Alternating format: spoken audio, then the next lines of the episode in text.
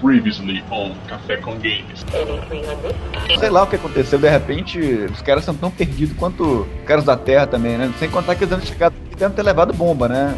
Ninguém sabe quem que ele é. Ah, você é um vendedor de planos empresariais da Claro. E ele representa a última gota de esperança na vida dessas pessoas. E isso começa a incomodar o governo. Mr. Freeman, surprised to see me.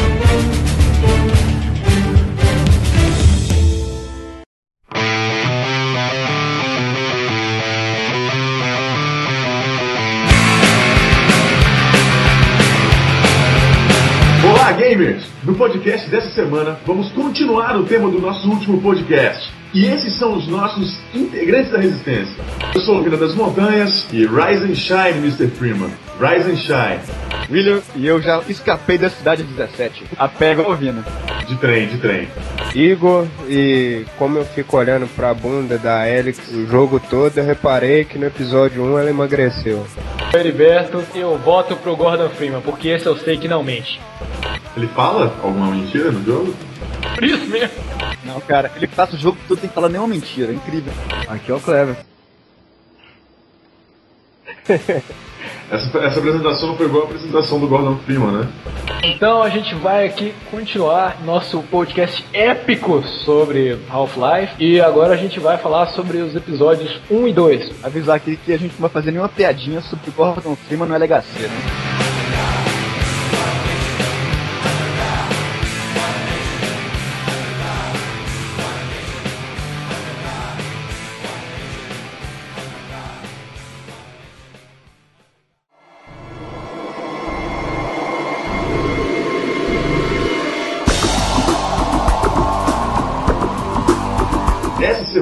Está continuando o nosso último podcast, foi sobre Half-Life, e nós não poderíamos deixar de terminar a saga de Gordon Freeman.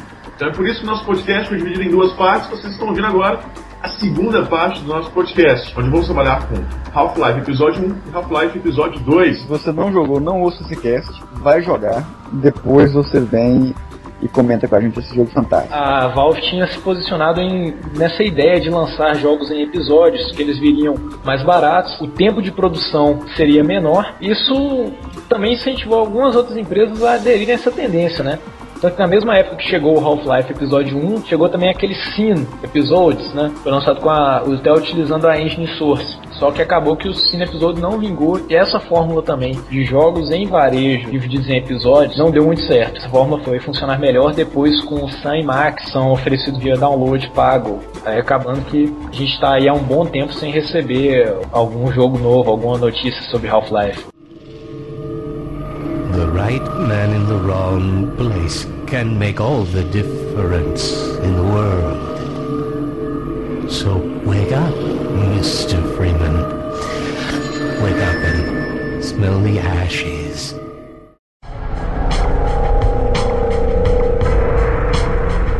Half-Life Episódio 1, ele começa logo depois que o Gordon chega na- lá no topo da cidadela, entra no vórtice junto com a Alex, o Dr. Wallace Brim, e vem o Jimmy e conversa com ele, né? Parece que você tá vendo um vídeo e ele deu pause e continuou de novo, dele mesmo. É engraçado, porque o, o único que não foi dado pausa aí foi o D-Man, né? Porque tudo tá parado, a explosão tá parada, e o, o D-Man chega lá e fala lá, é, Mr. Freeman, você destruiu muita coisa, né, B? O que, que você construiu? É engraçado o negócio do Jimmy, né? Ele tá em qualquer lugar, ele é completamente à prova dessas singularidades, ele sempre aparece nesses momentos de slow motion. Será que ele é fruto da imaginação do Gordon? Ele é quase um deus, né? Ele é onipresente. Porque toda parte que você passa pelas fases lá, ele tá sempre em algum lugarzinho escondido. Quem chega pra salvar o dia lá, né? São os Vortigons, né? Que chegam e, e- e teletransportam a Ali e Gordon da explosão. Mandam pra bem longe, né? O que refuta a minha teoria de que ele é fruto da imaginação é o fato de que os Vortignauts olham pra ele também, né? E tipo soltam um raio nele, né? Eles com impedem que ele chegue lá perto do Gordon, né? É como se ele fosse um, um ser com poderes interdimensionais. Aí você acorda todo coberto de pedaços de metal, de ro- com escombros em cima de você, aí o Dog consegue te tirar de lá de dentro, tá? O Dog e a Alex. E é aí que a Alex tem o primeiro contato, assim, mais íntimo com o Gordon, não que ela dá um abraço nele. Olha só. Apesar de você olhar no espelho, olhar pra baixo, você vê que o Gordon não tem corpo, né? Sabem que existe um mod pro Half-Life 2 que corrige isso, dá um corpo pra ele. Sim, Ainda estão trabalhando aí que vai dar uma voz pra ele. Aí vocês acordam num lugar que é meio perto da, da torre da cidadela, vocês têm que voltar pra lá, né? É na base dela. Você pode olhar pra cima que você vê ainda os pedaços caindo lá de cima. É, quando a Alex resgata o Gordon, ela vai lá e faz contato lá com o pai dela, né, o Dr. Klein, o, do, o Dr. Eli, né, e o Dr. Klein, e o Dr. Klein falou o seguinte, olha, esse reator aí vai explodir. Aí ele ficou, beleza. Aí o Dr. Klein, é, só que vai explodir a cidade 17 toda junto com ele. O jeito era ir lá no reator, voltar lá na cidadela e diminuir a velocidade com que a reação estava acontecendo, né?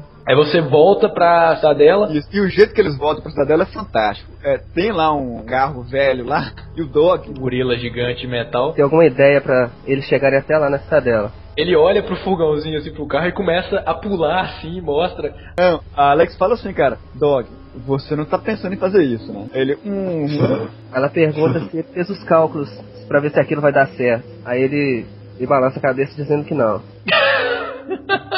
É demais. A inteligência artificial chega a um nível que. É, Mas essa é uma daquelas situações faça ou morra, né? Ou eles vão tentar ser lançados igual o Stiling lá na, na cidadela, ou vai explodir tudo e já era, né? Entra você e a Alex dentro do carro. O Dog pega o carro e arremessa ele lá pra dentro da cidadela de novo.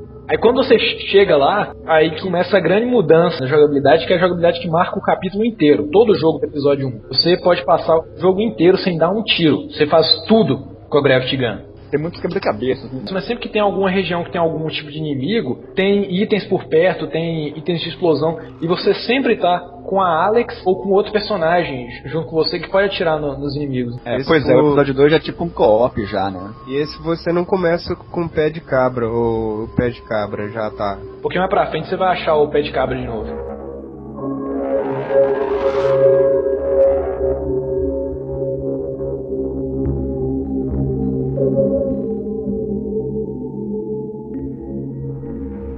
Cidadela é feia, viu, cara?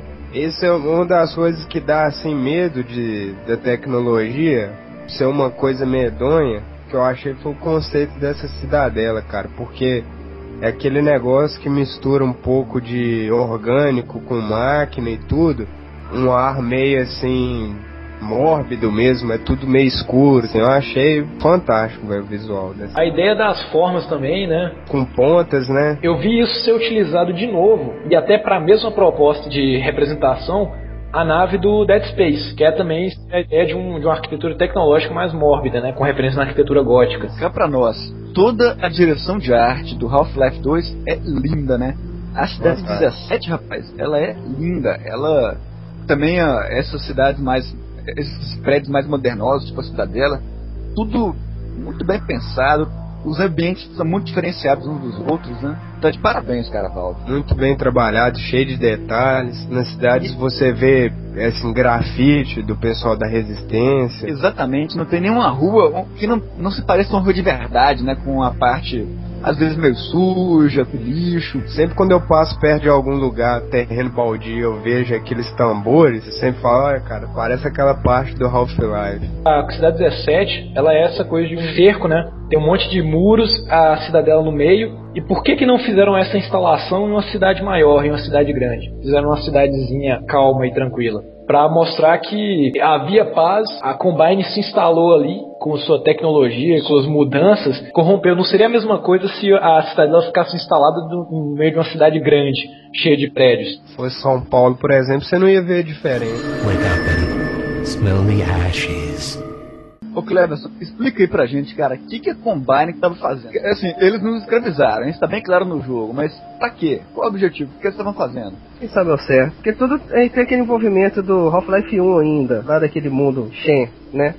Que é, na verdade eles queriam tomar conta do planeta igual eles tomaram lá em Shen. Peraí, quer dizer que a cabeça do Combine é, é um alien que dominou Shen, não é um ser humano. Não. Os Combine, se sabe que eles são um império multidimensional, que dominam várias dimensões, né? Agora, o que eles estão fazendo na Terra, o que eles querem aqui da Terra, não se sabe. Uma coisa que, se você reparar, nas partes do Half-Life que se passam assim na beira-mar, a maré tá bem recuada. Então parece que a água do planeta está sendo drenada. Eles fazem tipo um tipo de hidropirataria multidimensional.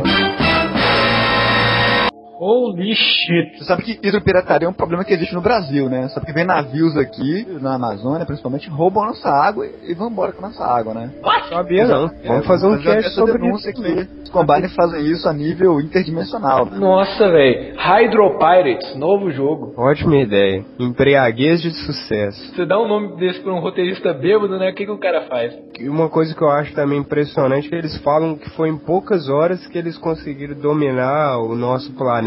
Quantas horas? Sete? Alguma Foi a coisa? Guerra das Sete Horas. É- isso é absurdo. guerra- Sete horas você conseguir dominar o planeta inteiro. Foi- Eu acho um pouco exagerado. É porque o Gordon Freeman tava dormindo.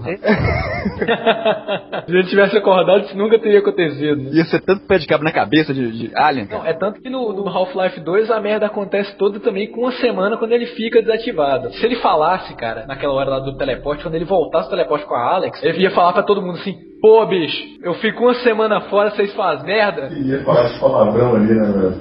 Ser de p... que pariu, sabe? Tudo eu, tudo eu. Wake up and smell the ashes. É, até então, é, os Combine, eles deram um jeito de proibir a reprodução humana. Se você transasse, você não podia engravidar uma mulher. E um efeito colateral é que isso tinha acabado. Inclusive o Dr. Klein, ele fica falando lá, né? Pessoal, o supressor aí de, de fertilidade foi desligado. Por favor, reproduzam, vamos continuar a espécie. Ô, beleza, hein? Essa do cabide.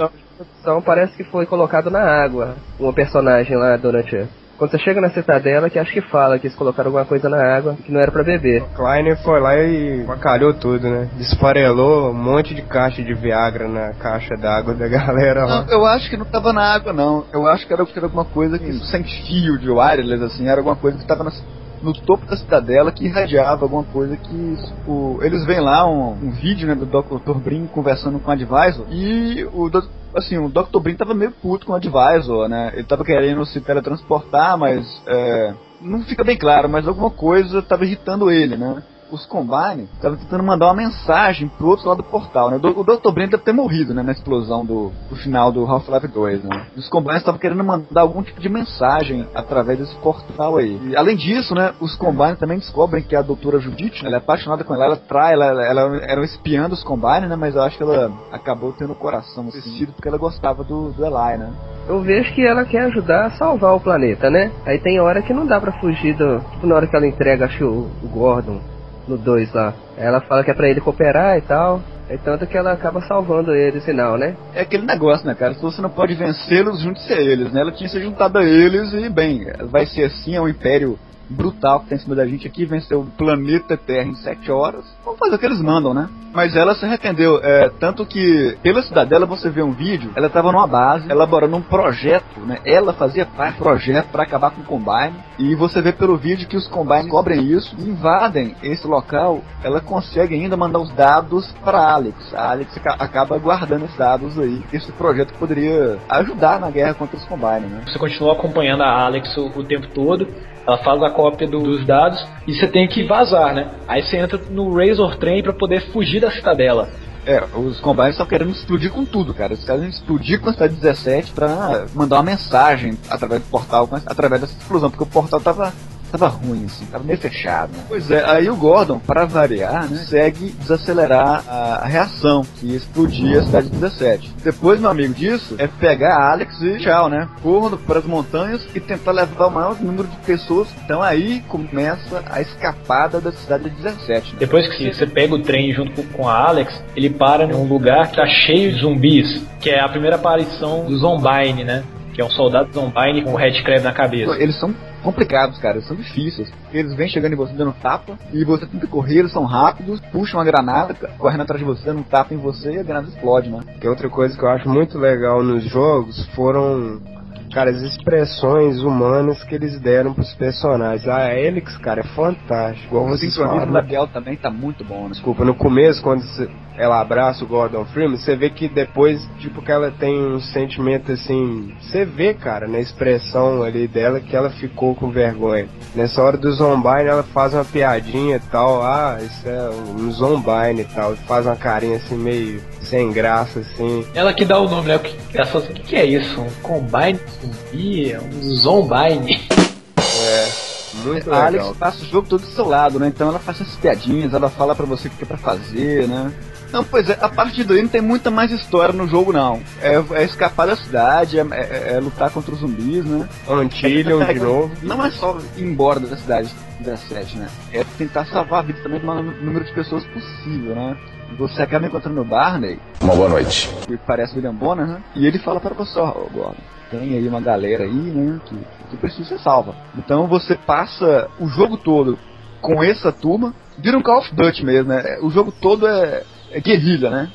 Você com esses caras lutando contra os Combine e matando zumbi. Então, Tem alguns desses caras que vão com você que podem lutar e que usam aquelas mesmas funções do esquadrão que você controla no final do Half-Life 2, mas também tem aquela galera que não pode lutar. Você luta contra aquelas é, dropship que chama, né? Que parece um- uma abelhona. No 2 já tinha, né? No final do 2. Aquele helicóptero orgânico. Eles são aquele que tem. É um bicho de seis patas Isso. ah, nas patas. Essa é a dropship.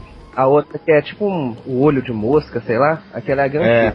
E das armas também do, do Combine que você pega, tem a metralhadora de novo, que eu acho muito melhor do que a Submachine Gun. É a minha arma preferida, cara. É, também. Só que ela tem pouca munição, cara, rapidinho. A, a R2? É as minhas duas armas preferidas do jogo. É essa e a crossbow, que lançam um ferro quente no cara. Ah, é, eu acho essa arma tão inútil, cara. Eu adoro ela, velho. É uma arma toda improvisada. É, um- é essas barras de ferro que o pessoal usa em construção, ela, a arma aquece ele e atira no cara. O cara fica preso na, na, na- na parede. Grudei, igual um grampeador. E o Half-Life 2 não tem nenhuma é, sniper rifle. Então a única arma que tem uma mira pra você poder fazer um tiro mais preciso é ela. Você, você se aproveita daí do jogo falha e, eh, dá headshot nos caras e gruda ele na parede.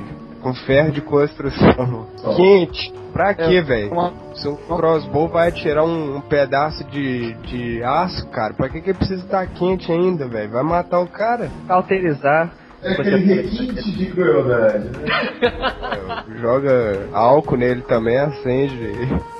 Vai pegando fogo também. Pode ser Põe veneno também, né, Will? Wake up and smell the ashes.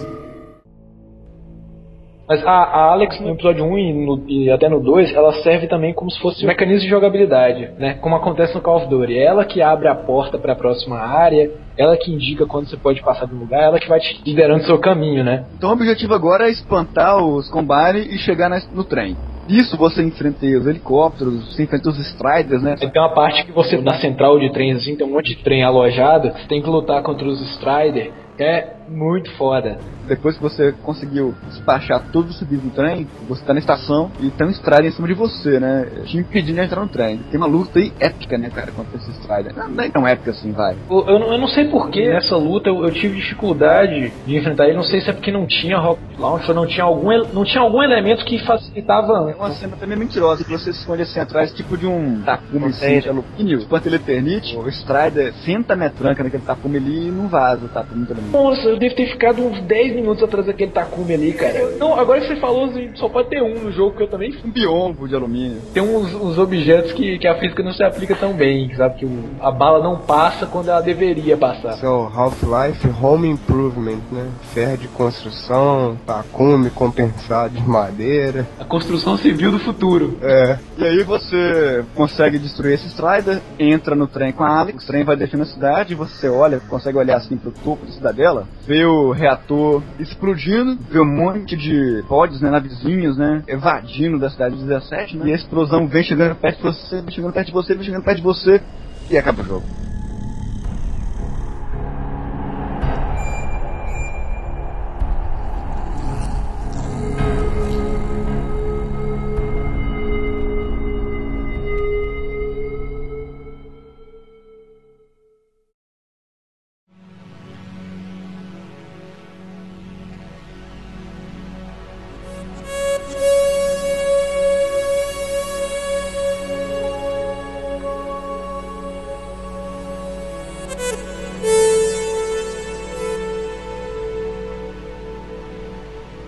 Rapidaço. Quantas horas de jogo você tem pra jogar? Cara, ele é curto, ele não é grande. Então deve ter nem 4 horas de jogo. Ele é Ele bem é uma continuação ou expansão? É uma continuação. É porque a ideia era o quê? Era lançar episódios para facilitar o download, porque foi no início, né, do Steam, né? Então eles não queriam lançar um jogo tão pesado, assim, pedaço, que era o Half-Life 2, depois o resto eles lançando, lançando por episódios. Lançar em episódios pra não ter que demorar mais, sei lá, seis anos pra poder lançar o Half-Life 3, né? Pelo menos o episódio 2 ele tem um pouquinho mais de desenvolvimento de história do que o primeiro. Ele é mais completo, tem mais horas de jogo. Como o episódio 1 ele começa com uma recapitulação do que aconteceu, né? Tipo, previously on Half-Life. Aí você acorda num vagão de trem e a Alex tá do lado de fora. Aí fala assim: Ah, de novo, né? Graças a Deus você tá vivo. E acontece aquela, aquela funcionalidade, né? De te introduzir de novo os comandos de jogabilidade, você poder movimentar. Como se você não jogasse isso toda semana, né? Até que você consegue sair do trem e vocês têm que continuar até chegar a White Forest. O jogo se baseia em você entregar os dados que estão no pendrive da Alex na base da resistência que fica em White Forest. Desse início aí é quando aparece o primeiro Portal Storm, né? Tipo uma tempestade de portal. Quando você olha pra cidade 17, você só vê as ruínas, a cidadela tá caída assim, né? Tá tombada, isso formou um super portal em cima da, da cidadela. Tá uma coisa assim, esdrúxula. Mas aí a, a SOS, ela mostra sua força. Quando o- a, a tempestade chega perto de vocês, vagão de trem cai, né? E eu acho belíssima essa cena, cara. Você vê assim, ao fundo a floresta, aquele trem caindo, e aquele climinha de pôr do sol que é constante no Half-Life. Pra você não ficar o dia inteiro no pôr do sol, sempre que o pôr do sol termina, você tem que entrar dentro de uma mina ou de algum ambiente subterrâneo. E a mesma coisa no amanhecer, né? Pra sempre manter esse clima. O episódio 1 ele se passa dentro da cidadela, né? E nas ruas da cidade 17. Já o episódio 2 se passa em campados abertos, em campos abertos, nas florestas. Então é praticamente uh, um jogo de mundo aberto, assim, você pode ir na direção que você quiser. Lembra muito o assim, sem ter aquelas, aqueles acidentes geográficos, porque a floresta branca ela é bem mais plana. É uma planície enorme. Você anda um pouco com a Alex, né? Você resolve alguns puzzles pra poder entrar dentro da mina. Você entra dentro da casa pra poder abrir um, um mecanismo de uma porta. onde você vê pela primeira vez o Dr. é, Magnussen, né? Que é uma figura, né? Que ele é todo mal-humorado, não tá nem aí pra vocês, quer saber dos dados, né? Todo irritadíssimo, arrogante até pra que chega também. Ele é um contraponto ao Klein, né? É. E os Combine, eles estão atrás desses dados que, que a Alex carrega. Quando você tenta sair da casa por debaixo dela, tem que ter um espaço debaixo do chão da casa, você fica preso nos escombros, vem um Hunter e.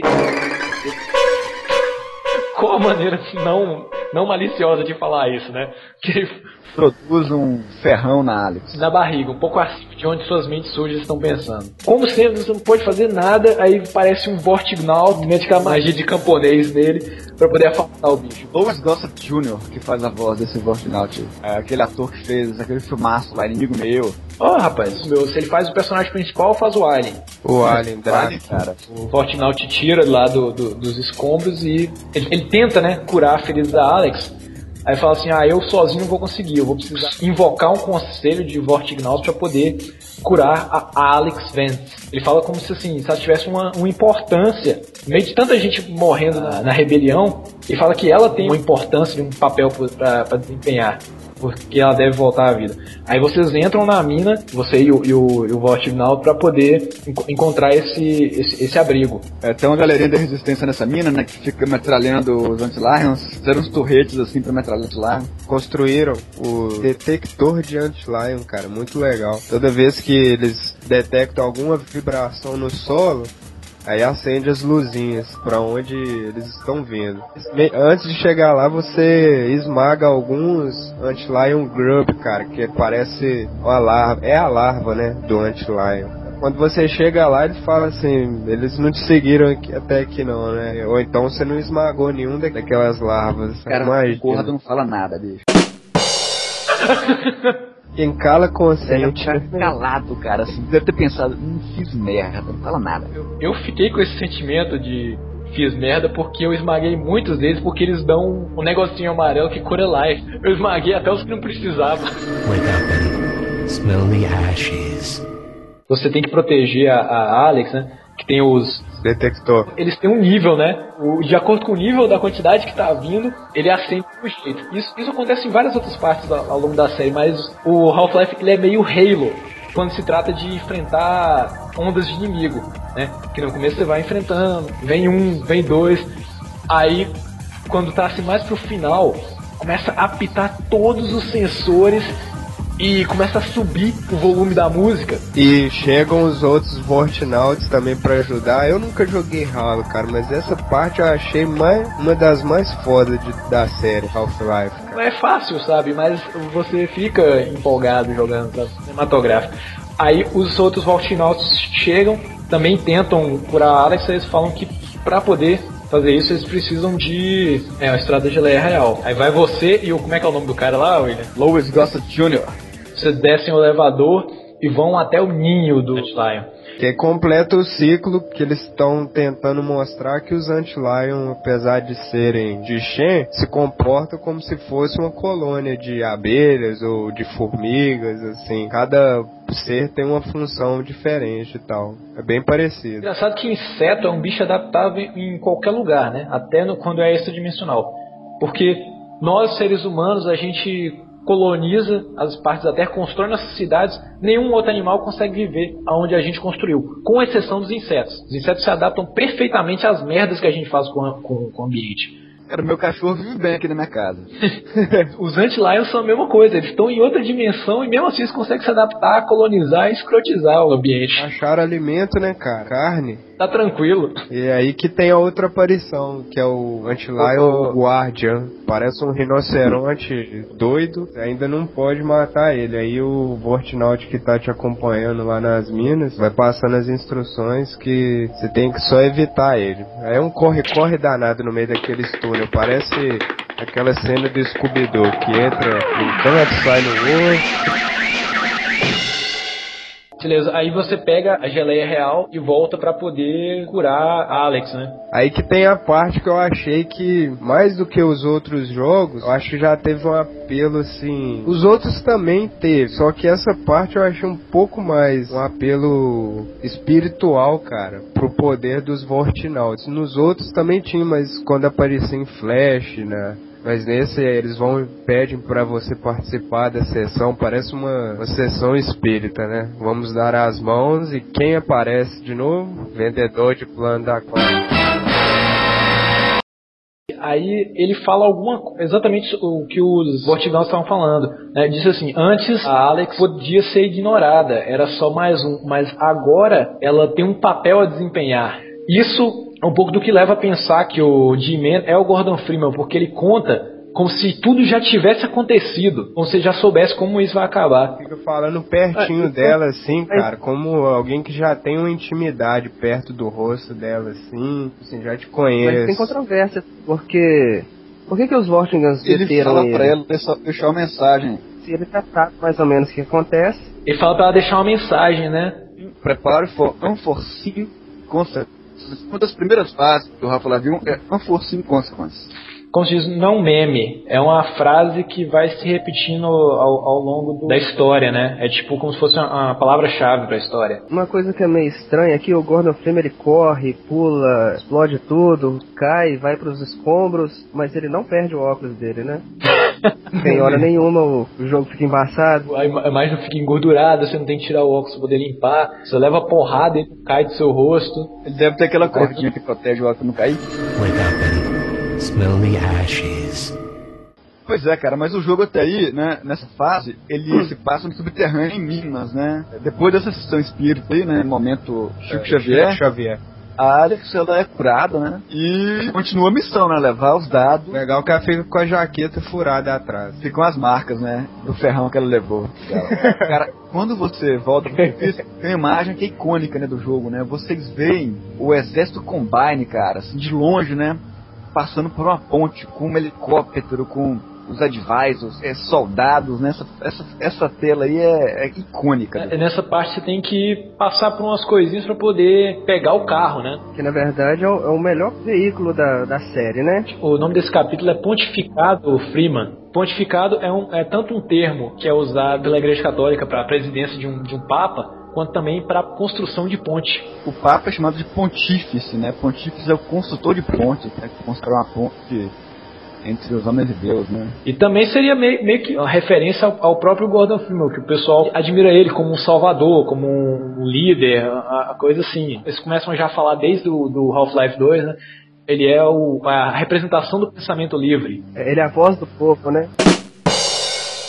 Daí eles vão tunando o carro aos poucos. Aí você para num trecho que Alex tem que fazer uma transmissão, ah, né? cara, essa fase é demais, viu? Essa é fase é adrenalina pura, né? Você fica tenso. É muito hunter em cima de você. E é muito rápido. É você tem que matar um, já correr porque tem outro atrás de você. E custa morrer, viu, bicho? dois pentes de submetralhadora tranquilo. Quase qualquer monstro do jogo você consegue uh, derrotar ele jogando um, um, galão, né? O Hunter leva três derrubar ele. E se você ficar parado atirando, cara, ele vem te dar uma, uma carreira. Nesse lugar onde eles aparecem, né, que é dentro de uma casa assim toda cercada, tem o número exato de galões para você derrubar todos na base da Gravity Gun. Mas você não pode errar um. E é tenso, cara. Quando a Alex abaixa assim, fala, não fica quieto, eles estão estão por trás da casa, bicho. Realmente dá um friozinho assim, cara. Você não, velho, não cara... quero que esses bichos venham, não, pelo amor de Deus. Você viu o que, que eles fizeram com ela, você viu o medo que ela tem do Hunter, você fica tenso nessa parte. A dubladora da Alex, cara, tá de parabéns, cara. Ela manda muito bem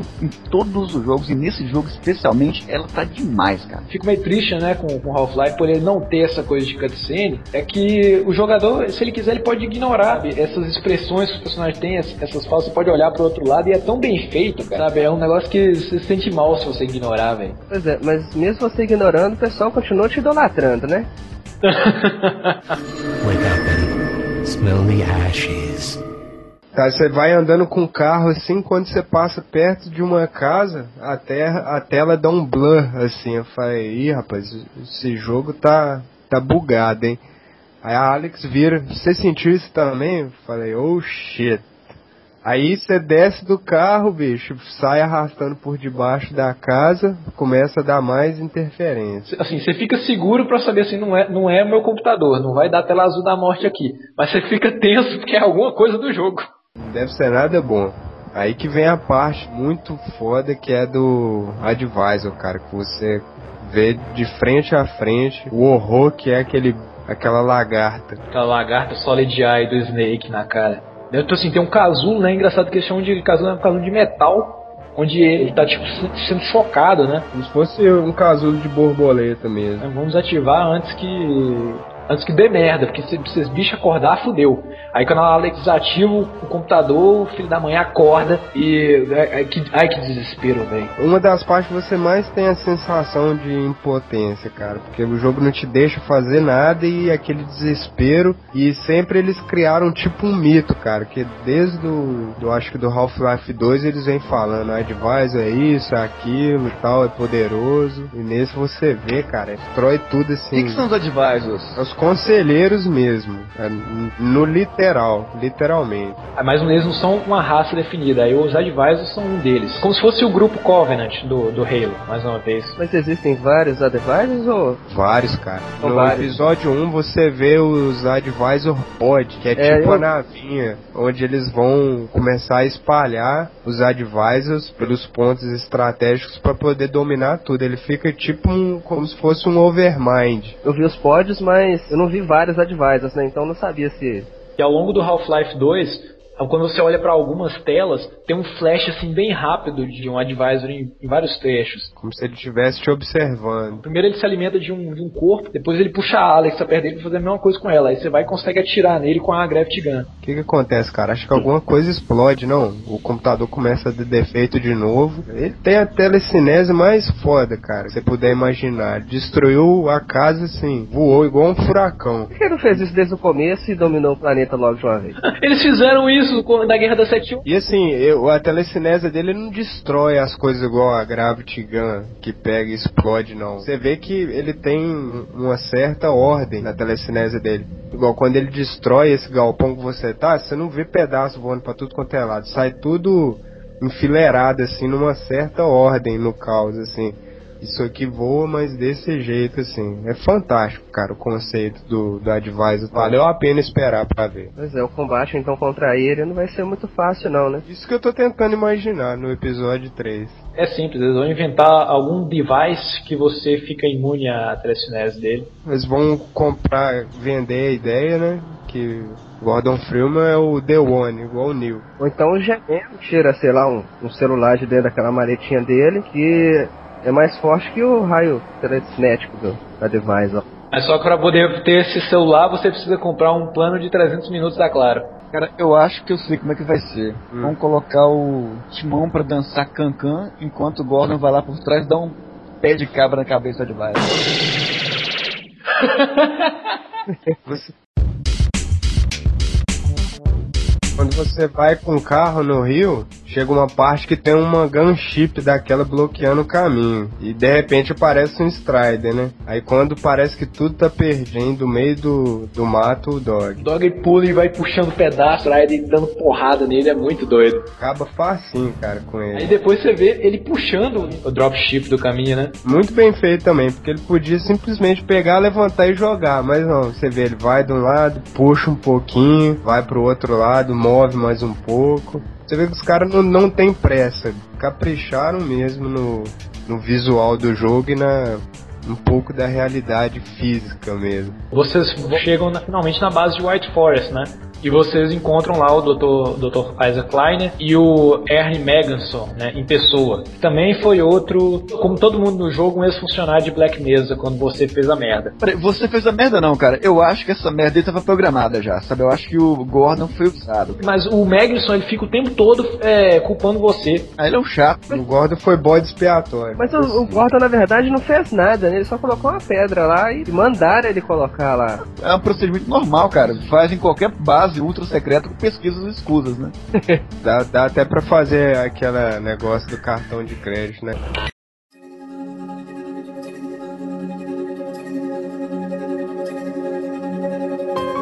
Faculdade de Física, tantos reais.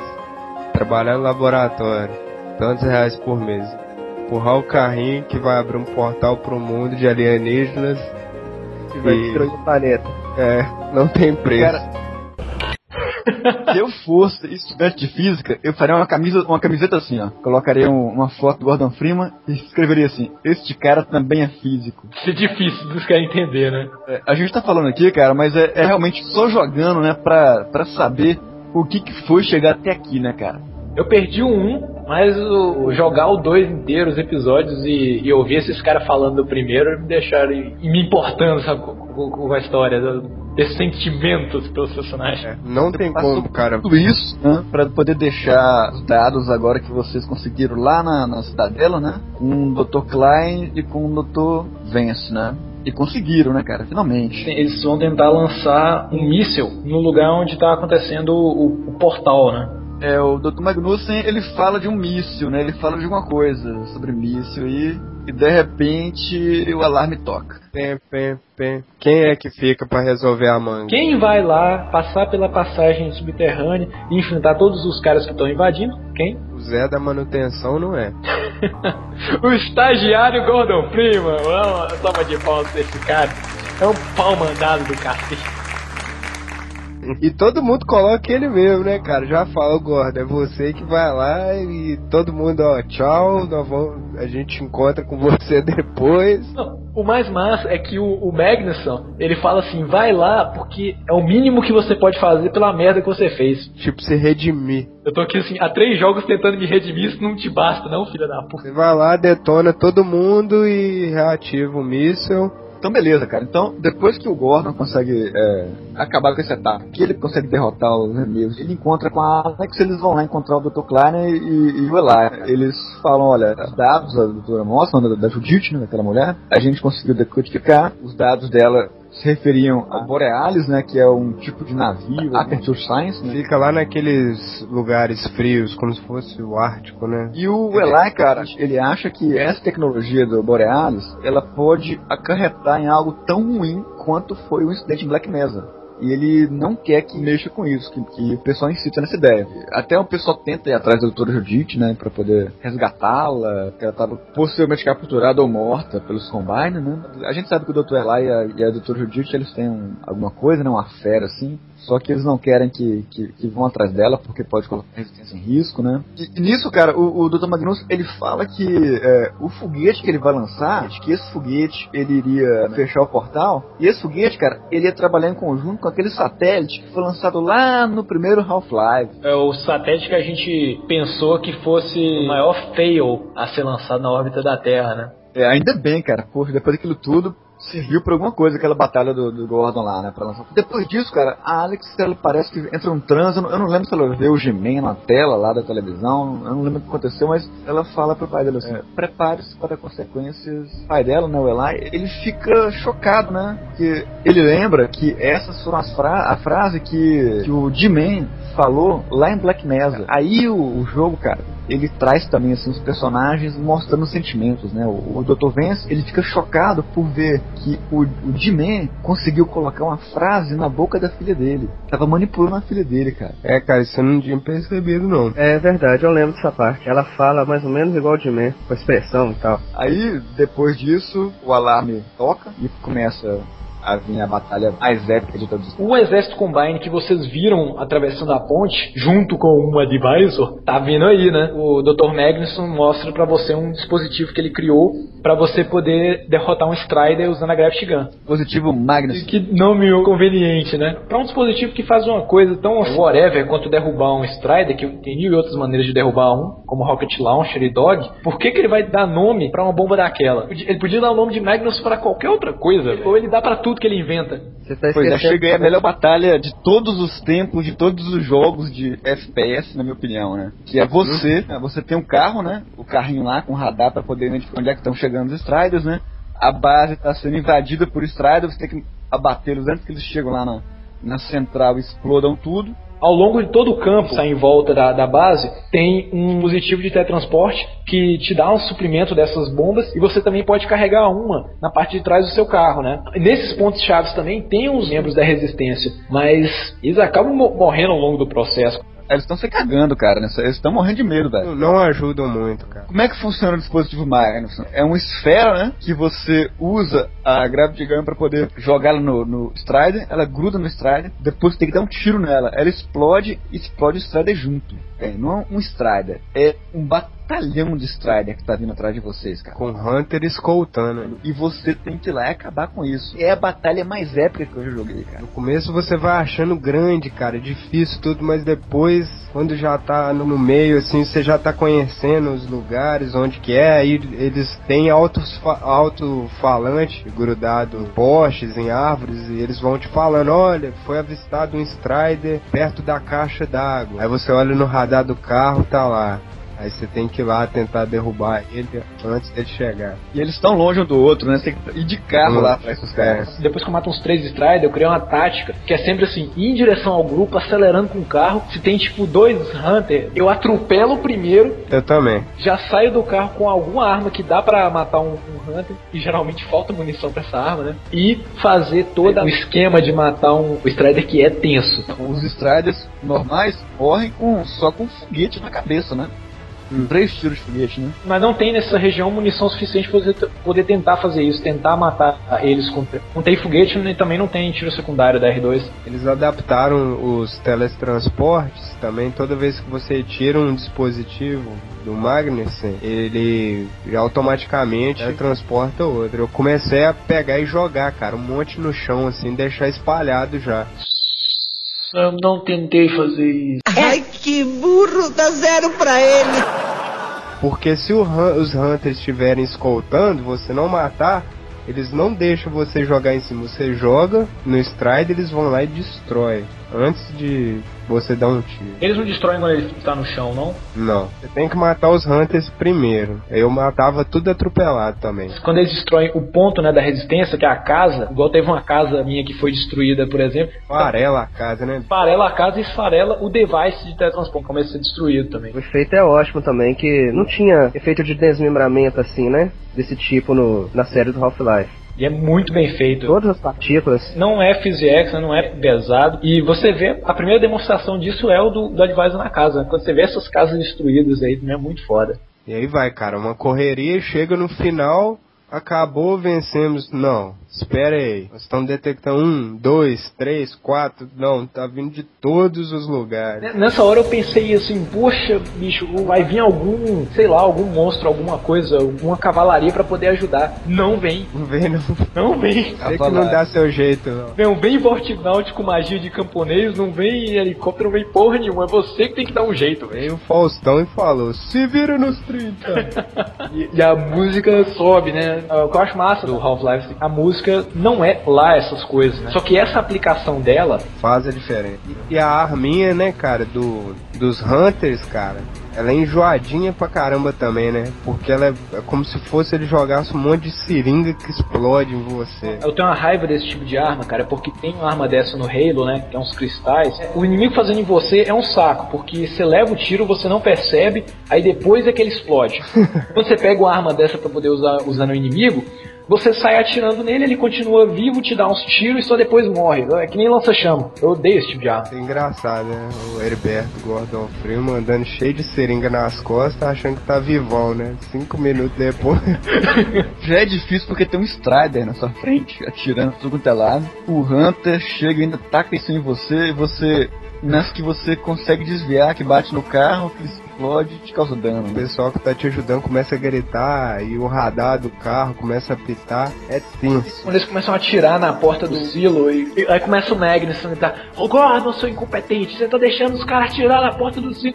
Ah, oh, que desespero, velho. Se o final do Half-Life 2, do Half-Life 1 não teve, não teve nenhuma batalha assim grandiosa, esse final veio pra compensar qualquer coisa, né? E é uma ideia simples, né, cara? Que você vê que só tem os Hunters de novo ali e o Magnificent Device, que é também igual vocês falaram, não é grandes coisas. Ô Igor, é o Magnussen, é o sobrenome do cara, né? Magnussen. ma- Não é, não é Magnificent, não? Eu tô achando que você sabia e tá desvação. Eu não, pô. Tô zoando, então dê. Cara, na boa, na boa, Duke nunca, nunca ia conseguir fazer isso. Ele não tem cérebro pra isso, ele só tem bolas de aço. I've got balls of steel. Você chega lá, né? Depois que você salva o, o dia, né, cara, com a arma dele, né? Assim, deve ter chegado destruidaço, né? Ele chega e olha pra você e fala assim: Ah, bem, irmão, parece que o dispositivo Magnussen funcionou bem.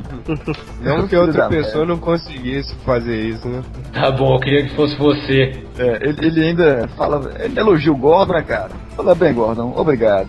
Aí, É tão difícil esse cara agradecendo alguém, cara, que ele é tão arrogante, que a Alex fala assim, pô, Gordon, quase que eu imaginei que ele ia te abraçar aí, né? Ele tinha falado antes da batalha que se ele conseguisse fazer isso, ele talvez iria perdoar ele. Ainda no final ele ainda fica um pouco relutante. o Dr. Magnussen é um personagem que acabou de ser introduzido e só com alguns momentos assim dessa conversa, desse comportamento arrogante dele, você já reconhece o personagem, já sabe o que esperar dele. Como você não é desenvolvido, né? Ninguém sabe quem é o Gordon Freeman, né? Então eles têm que investir nos personagens secundários, né? Nos coadjuvantes, Os né? Striders morreram, aí você vai lá, onde vai ser lançado o silo, eles te dão a honra de apertar o botão de lançamento. Tem uma dançarina havaiana, aperta o botão quando ela fica tremenda assim. É, só que é o seguinte, né? Mais uma vez ele manda você apertar, porque se der alguma cagada, o culpado vai ser você. Rapaz, eu fiquei todo depois que o míssil foi lançado e depois que ele acertou o portal lá, olhando pra dar merda, porque eu sabia isso, se fosse dar merda, eles iam pôr a culpa em mim. Porque o Gordon Freeman é muito zicado, velho. E é bem feito pra caramba, né, cara? Aquele foguete, o lançamento dele. Pô, ficou parecendo um CG, cara. Não, tempo não real. acharam, não? Com certeza tempo real. Bem feito, não foi? A Mas. Soul é muito poderosa. Ah não, velho, vou jogar de novo. Tô com vontade de jogar agora. Depois que o foguete é lançado, dá certo, Tá né? certo, né, cara? Não deu, dessa vez não zicou nada, né, cara? Começa a cantar lá os louros da glória, né? Ah, Eu consegui, eu consegui, eu consegui, como se ele tivesse tudo sozinho, né? Se deu certo, ele conseguiu porque ele fez tudo sozinho. Se deu errado, a culpa é do Gordon porque apertou o botão. Então, o foguete lançado dá tudo certo, né? E nisso vai lá e começa a falar sobre o que é o projeto, né? O projeto é Dr. De Moss. Esse projeto, na verdade, é um navio chamado Borealis. É um navio da Aperture Science, que é aquela empresa do que tem no jogo Portal. Não sabe, não fala mais nada do navio, né? Parece que é uma, é uma grande arma esse navio que pode acabar com os Combine. Parece que tem alguma coisa dentro desse navio, né, que pode ser mas o, o Eli fala que é perigoso demais para ser usado, que ninguém deveria mexer naquele navio. O Eli fala pro Gordon, Gordon, acabe com esse navio, cara. Destrua o navio, porque esse navio é muito perigoso, a gente não deve mexer com ele. Esse, esse remédio pode ser pior que a doença. Ele começa a falar com o Gordon, né? Ele pede pra Alex pegar um chá pra ele, né? E começa a conversar com o Gordon, né? Muito orgulhoso do que ele, que ele fez até, até agora, que queria ter um filho assim, né? E quem sabe um neto. As pessoas podem se é, reproduzir de novo, né, cara? Podem procriar de novo, né? Ele lembra da esposa, pega a foto lá, porta-retrato, lembra da Alex pequena, tudo. É aquele apelo, cara, sentimental foda. E pega, viu? Pega pelo que aquilo dali, alguma coisa vai acontecer, a pessoa tem uma. É muito foda, cara. Os caras, só quem jogou acompanha a série mesmo, quem jogou os últimos jogos. Vocês vão encontrar a doutora no helicóptero, né? A doutora Judith no helicóptero. E vocês estão indo lá pro hangar. Nisso o Dog começa a ficar piradão, né? O Dog meio que sai correndo assim pra, pra, pra em cima do hangar, assim. Alex, vai, Dog, você tá maluco, velho? O que você tá fazendo? Cuidado, não vai pra muito longe, tá? E outra coisa, sempre eles falam que animal, assim, tem um pressentimento a mais do que o ser humano, pra quando alguma coisa vai É acontecer. engraçado que o, o Dog fazer esse papel, né, de cão, ele não é um animal, ele é uma máquina. É um robô, cara. Só que ele já te convence, bicho. Que ele é igual o elefante do Jorge a Floresta. Lá nesse hangar, onde vocês vão pegar o helicóptero, estão descendo o elevador pro hangar, de repente, um flash branco e você é jogado contra a parede. E a Alex do seu lado, é. Preso, não consegue se mover por alguma força telepática, né? que será?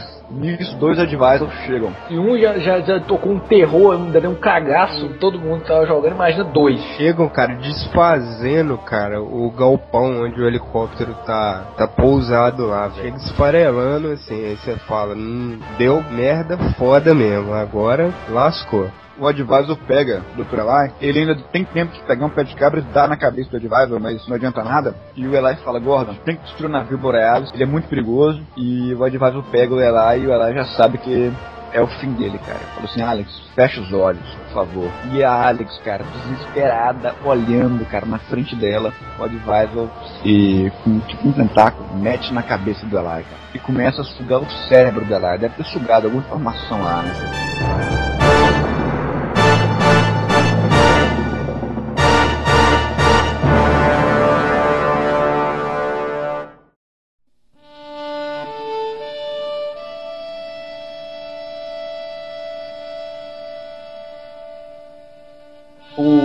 Lado espiritual, né, dessas personagens é que, assim, no momento anterior que o Eli tava conversando com você, que ele conversa sobre essas coisas de netos, de... Na, na ficção, né, no cinema, já existe isso, né? Sempre acontece alguma coisa simbólica antes de um personagem falecer. E na vida real? Na vida real, algumas pessoas passam por isso, sabe? Pessoa- Quantas pessoas aí não conhecem um caso de uma pessoa que falou com um ente querido ao telefone que eles brigaram antes da pessoa morrer, sabe? E a pessoa fica sentindo um remorso por ter. Porque esse ente realmente falou alguma coisa significativa ela. As pessoas falam que é o chamado sopro da morte. A pessoa sabe que cumpriu seu, seu papel e fala realmente alguma coisa que vale a pena ouvir. Como se fossem as últimas palavras mesmo, cara. E não tem como, velho. Quem acompanha o jogo fica tocado mesmo, fica revoltado porque você não consegue fazer nada, cara. A não ser olhar mesmo ali. Cara, é muito surpreendente e pela primeira vez num jogo eu fiquei emocionado. Eu fui, fui o único que não ficou tão tocado assim, porque eu comecei a jogar o episódio 2 com a impressão de que o Elijah já tinha morrido. Porque eu vi ele capturado e cair em lugar várias vezes, sabe? De tanto que. E como fazia muito tempo que eu não tinha jogado o episódio 1, comecei acreditando que tinha morrido. Então o impacto não, não foi tão grande pra mim. Personagens morrerem, cara, acontece toda hora, né, na ficção, em jogos, mas a maneira como foi feita a morte dele, né, a cena é totalmente surpreendente no final do jogo, você ainda comemorando aquela vitória, né, sobre os Striders, comem- achando que você estava salvando o dia, achando que agora a coisa ia melhorar. Vem É você chocante, cara, cara. que era mais próximo de você, né. Isso vai do modo de como eles trataram o enredo do, do jogo. Ficou realmente tocante, parece que a pessoa tá ali mesmo te ajudando, tipo a Alex ali. Companhia mesmo. Joga, os adversários jogam o corpo dela no chão e pegam você e a Alex, cara, e vocês estão, assim, é, é, paralisados. consegue fazer nada. Você não consegue fazer nada, cara. Só olhar e ver, e ver Alex chorando, e Alex, Gordon, Gordon, me ajuda, me ajuda. Você achando também que vão matar Alex, cara. Eu achei que Eu achei também, cara. Eu falei, pô, morreu o Dr. Eli, cara, agora Double kill, né? eu já era. Acabou o jogo. Vamos fazer um final triste, é isso aí. E vem o Dog e consegue espantar os Advisors. Ele machuca um, cara, gravemente. Ele não consegue nem sair mais flutuando. Ele sai espirrando sangue, a, a gosma verde lá, igual uma barata doida lá, cara. E aí vem o final de jogo mais triste que eu vi até hoje, que os Advisors saem do hangar, o Dog chega perto da Alex, a Alex tá lá no corpo do pai dela morto no chão, e começa a falar, né, pai, não vá, não vá, por favor. Pô, nota mil pra dubladora, cara. E quando você trabalha numa trilogia, o ideal é que você sempre acabe o segundo mal, igual acabou o Império Contra-Ataca. É, o final do Half-Life 2 episódio 2 é idêntico ao final do, do Império Contra-Ataca, cara. Acaba tudo ruim, você acaba assim triste, sabe, com, com as coisas. Dá uma sensação de vitória, mas depois ele já dá, um- dá uma sensação de, de derrota e um- uma virada que só vai vir com, com o terceiro, sabe? Tá um vazio, né, cara? Porque, porque adiantou essa luta toda, essa vitória contra os Combines, sendo que um cara que você amava morre dentro da frente. Isso é a jornada do herói. Na hora que você acha que o herói vai vencer, aí vem alguma coisa pra te dar uma porrada de novo pra realidade e mostrar que não é tão fácil assim. É você se levantar dessa porrada, é você mostrar que você é realmente o herói, né? Isso acontece quando você divide uma história em começo, meio e fim, acontece no final do meio. Agora o, terceiro parece que vai ser muito bom, porque vai ser o desfecho, né? Tomara que seja, né? Porque o. Eu não aguento mais enrolação, não, velho. Meu medo é, vocês sabem que o Gabe Newell, dono da Valve, né? Ele é fã de Lost. Ai. Caras são fãs de Half-Life. Acho que na primeira temporada de Lost, tem uma cena lá do, do- um episódio do Said, que tem lá os é, terroristas, desaparece jogando Half-Life, cara. E no Half-Life 2 tem um easter egg que você encontra um logotipo da, da arma, Inicia- Initiative. O que me dá medo é isso, cara. É, Half-Life, cara, tá ótimo até agora, tá ótimo. Meu medo é no final, eles deram um deslizado grande de roteiro, igual foi o final de Lost. O primeiro jogo foi lançado em 98, o segundo em 2004 e agora a gente já tá em em 2010. Se fosse uma história feita em arcos, pode ou não continuar aquilo, beleza, mas é uma história interligada, é uma história contínua. É, Você precisa ver o, o- o primeiro para poder entender melhor. É, se demorar muito para chegar ao terceiro, as gerações vão passando, vai chegar a gente para poder jogar o terceiro que não jogou nem o segundo. Os gráficos e o design da jogabilidade tá ficando datado, a pessoa não vai ter paciência de jogar o primeiro e vai só empobrecendo a experiência. Eles não podem demorar muito a terminar a série por causa das gerações que estão acompanhando. É por isso mesmo que a Valve tá fazendo a reedição do, do primeiro Half-Life para poder a pessoa jogar num gráfico novo. Não, mesmo que o gráfico da engine source já esteja meio datado, sacou? Mas eles estão fazendo isso para justamente as pessoas verem o primeiro. Chega no final, ninguém consegue mais acompanhar a história. Cada um pega um pedaço e faz do jeito. Mas eu acho que não, cara. Eu ainda tenho esperança que eles vão lançar o episódio 3. Vai ser legal, todo mundo vai gostar. Prefiro acreditar nisso. Então, galera, esse foi o final do nosso primeiro podcast épico, dividido em duas partes, né? Epic Win. Foi um festival de spoiler do caramba, mas assim, ainda assim, jogue. A experiência vale também pela jogabilidade. Não, cara, é melhor o seguinte, se você não jogou, não, não ouça esse cast. Agora que ele tá no final, falar isso. Então, até semana que vem e que a força esteja com todos vocês. Isso aí, galera. Um abraço. Até mais.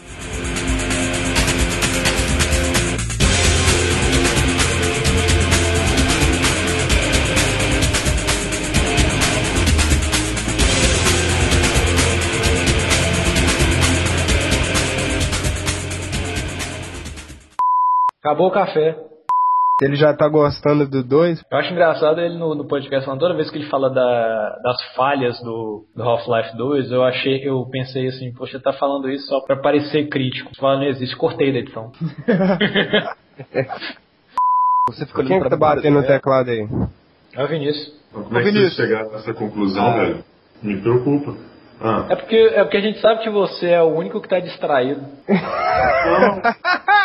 tô ouvindo vocês. velho. Pode perguntar, pode perguntar. Não, cara, a gente sabe que você não jogou Ô, jogo. jogos. Tá faltando com suas pedras escrutas aí, cara. Ah, eu tô procurando aqui da enciclopédia aqui pra ver se Tô brincando. É, Só corrigir aqui, o, o, primeiro foi lançado em 97. 97? A gente falou o podcast passado inteiro que foi em 98. É 97.